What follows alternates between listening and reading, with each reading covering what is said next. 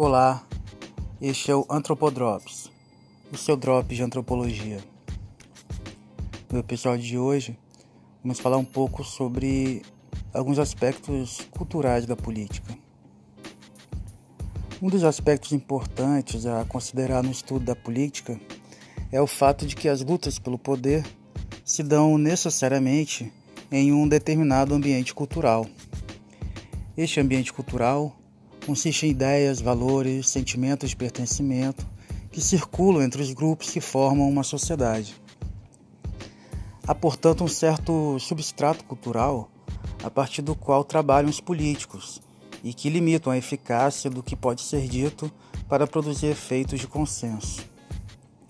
Apresentar-se como representante deste ou daquele conjunto de valores é uma parte da estratégia de todo político. Nesse processo, os políticos também recontam histórias e dão novos significados a personagens ou fatos.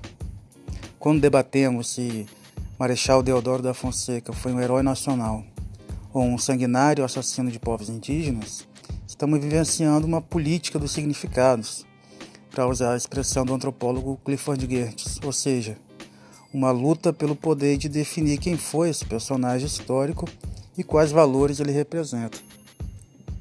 Esse é um processo fundamental na construção do nacionalismo de todo o país. Ressignificações ou manipulações simbólicas são duas formas de descrever uma parte importante de toda a política do significado.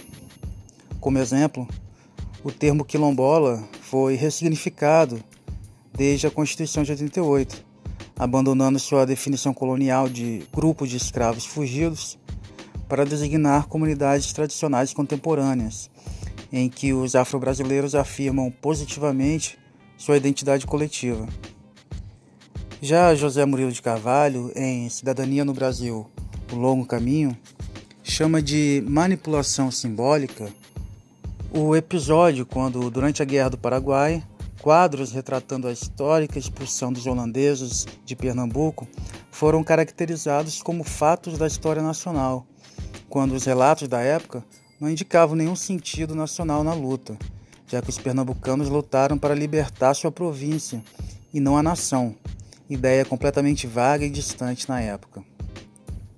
Ressignificação é um termo que soa mais ameno que manipulação simbólica, mas ambos descrevem processos similares. A memória nacional de uma sociedade é feita de lembranças e esquecimentos, muitas vezes intencionais e outras vezes espontâneos. Algumas vezes os protagonistas são grupos historicamente subalternos. Outras vezes são grupos estabelecidos no poder. Eu sou Márcio Figueiras, antropólogo, professor do IFES Campus Piuma e pesquisador do GETAP, Grupo de Estudos Territoriais e Atividade Pesqueira.